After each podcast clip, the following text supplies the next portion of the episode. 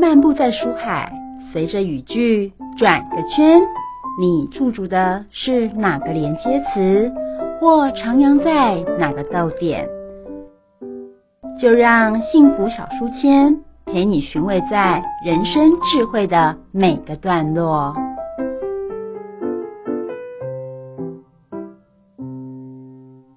欢迎来到故事打看，我是主持人 Simon，我是主持人 Mindy。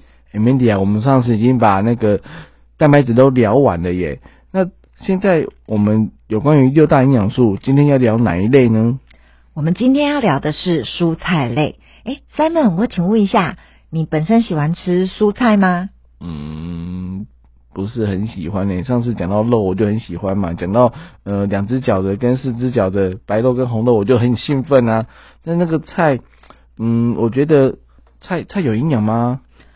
哦，菜其实有很多的一些微量的营养素，然后呢，它有含有很丰富的纤维质，其实对人体是非常非常重要的。对，所以这一集呢，我们就来聊一聊蔬菜，我们到底应该要怎么吃？然后呢，我们一天大概要吃几份？啊，一天还要吃几份哦？一定一定要吃那么多吗？嗯，是因为蔬菜里面的纤维质啊，其实它就是我们肠子里面肠道菌的营养的来源。所以，如果今天我们想要我们的肠道平衡啊，我们的蔬菜类的食物啊，一定要吃足。那 Mandy 啊，我问一下，每天建议的摄取量应该要吃几份呢？好，蔬菜的话，一天的建议摄取量是。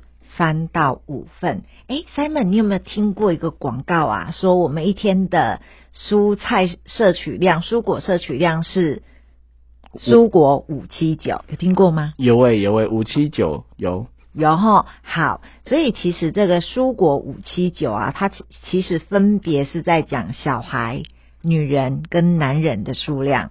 也就是说，五的话就是小孩要吃三份的蔬菜，两份的水果。那七呢，就是四份的蔬菜，三份的水果啊，这是女性朋友的建议。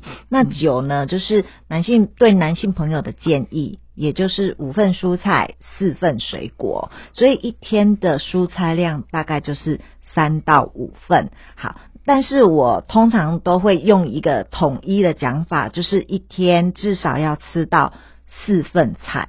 那一份菜是多少呢？其实如果用一个大桶的瓷碗来做计算的话，一份菜是半碗的量。哦，半碗的量。对。但是通常朋友在外面，不管是自助餐或者餐厅，都是那种小小的、浅浅的纸碗，白色的纸碗。那么大概是多少呢？哦，好。如果是那种浅浅的纸碗啊，一碗平平的，就是一份的蔬菜量。诶，这样，诶，Simon 这样问呢？反而让我想到，哎，对他们去外面可能比较难想象大桶的瓷碗，但是你提到这个瓷碗，哎，谢谢你给我这个很好的 idea。嗯，但是有些朋友他可能是没有在自助餐，他可能是在超商。那超商的话，有些是沙拉嘛，是。那沙拉可能它就是很多盒子大小都不一样，但是它会有一些标示。那那时候标示要怎么去看呢？如果是一百公克的话。其实就是生菜，以一百公克的话，就是属于一份的蔬菜。但是如果是超商的那些生菜沙拉，我觉得它的分数其实是偏少的。嗯，可是呢，其实超商它还有另外卖，比如说像玉米笋，然后它也有卖一些冬笋，其实也是可以额外买来做补充的哦，就是当蔬菜的来源。诶，我问一下明迪，就是说。那些玉米笋跟玉米，到底哪个是水果，哪个是蔬菜呢？哦，蔬菜的话是玉米笋，它不是水果。对，然后我们在讲水果玉米啊，其实它是淀粉。哦，对，它也不是水果。对对对，它是属于淀粉类的食物。所以呢，你今天也可以这一餐，你可以吃大玉米配小小玉米笋。其实就是就是淀粉加上水果的意思，加蔬菜的意思。对，哦，所以但是你用番茄跟小番茄就是那都是水果喽。哦，大番茄是蔬菜，对，大番茄是蔬菜，那小番茄是水果。对，那我通常有时候如果我想要很快速的取得蔬菜的来源的时候，其实我会拿那些牛番茄来当我的蔬菜。有吃过牛番茄吗？就是很大很大的番茄啊。没有牛番茄，有的小小颗的，但是它还蛮好吃的。嗯对，好，那我我只想到罗宋汤里面的番茄，我还是要有肉这样子。而且牛番茄呀、它其实携带方便，所以其实你也可以带去职场上，就是不管你切或不切都是可以的。嗯对，，所以它算是一个很便利的蔬菜来源。那另外一个蔬菜来源就是，其实有时候我也会建议，我们可以带那一种比较宽口的保温瓶，然后你可以装满满热水，就是一百度的热水，然后你一早上班的时候，你就把几根玉米笋丢到那里面，然后泡上一百度的热水，你中午就可以加菜了。哦，那个这这样子就可以了吗？这样就可以熟了吗？，对，这样就可以熟了。对。哦，嗯，或者是像花椰菜，其实也是可以的哦，所以大家可以试试看。那菇类也可以，嗯，嗯，所以它就是我们如果真的自己想要加菜，或者是有一些公司的伙食，它明明菜量就很少，嗯或者是有一些我们自助餐都会拿一些冬粉啊、南瓜啊来当菜，可是其实他们。都不是菜啊，那我们要额外添加的时候，我们就可以用这些东西来做取代。其实它不会占用你太多的时间，嗯哼，重点是它又方便携带，不会让你觉得汤汤水水的。是哦，那我想问一下 Mindy，就是说，那其实不管是在自助餐的地方，或者是便利烧商，其实在买的时候啊，在选购的时候，其实都可以再仔细的看一下，这样子，对，就是菜跟肉，就是蔬菜类跟蛋白质都要营养均衡。那我问一下，就是说，如果遇到这种情况，嗯、像呃上次有讲到地瓜，是地瓜也是在超商可以买得到的。那跟那个自助餐店的那种韩吉枪的那个马，那到底有什么不一样？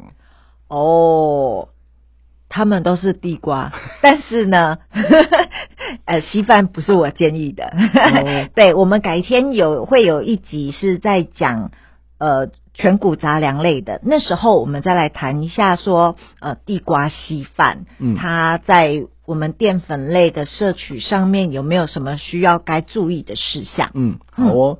那刚刚其实 Mindy 有讲到，就是说那个蔬果五七九，是那五七九就是大概平均四份的蔬菜跟三份的水果，是它可以互相取代吗？可以说，哎、我今天少一点水果，多一点蔬菜吗？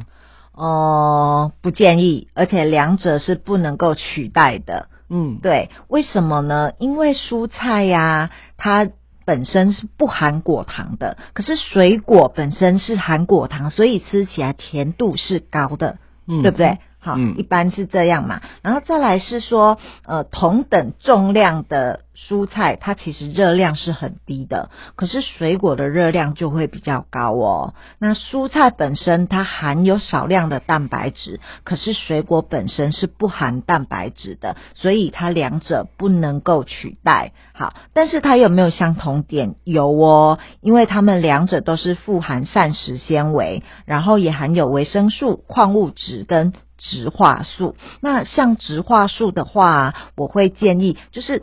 我们在每一天吃蔬菜跟挑选水果的过程当中，最好是各种颜色都经常轮轮着吃，因为颜色本身叫做植化素，它又称为二十一世纪的维他命哦，所以它哦对我们人体其实都是很有帮助的。所以不管是蔬菜或水果，它的颜色就是代表它的植化素含量不一样。植化素的种类不太一样，对嗯哼，那所以就是不能挑食，也不能偏食，就对了。对，而且还要几乎全部都把它吃遍，各种颜色都吃遍，对。好的，那我我在想问一下，就是说，其实在，诶、到底是绿色蔬菜比较好，还是偏白色的蔬菜？这有什么不一样呢？好，其实它就是植化素的差别。嗯那就像我刚刚提到的，其实各种颜色都要吃，因为每一种植化素代表的营养价值其实都不太一样。对，嗯哼，好，比如说我们来举一下，比如说像番茄，它是红色的嘛，它里面就含有茄红素，嗯还有辣椒红素，还有一些鞣花酸。可是如果你今天变成是深绿色的食物，它含的是叶绿素。叶黄素、类胡萝卜素、儿茶素之类的等等，所以它含的植化素种类不一样，所以各种颜色的蔬果都建议经常摄取。哦，原来是这样子。那我今天要好好的考虑一下，多吃蔬菜了。我们今天的节目就到这边喽，我们下次再见喽，拜拜。拜拜。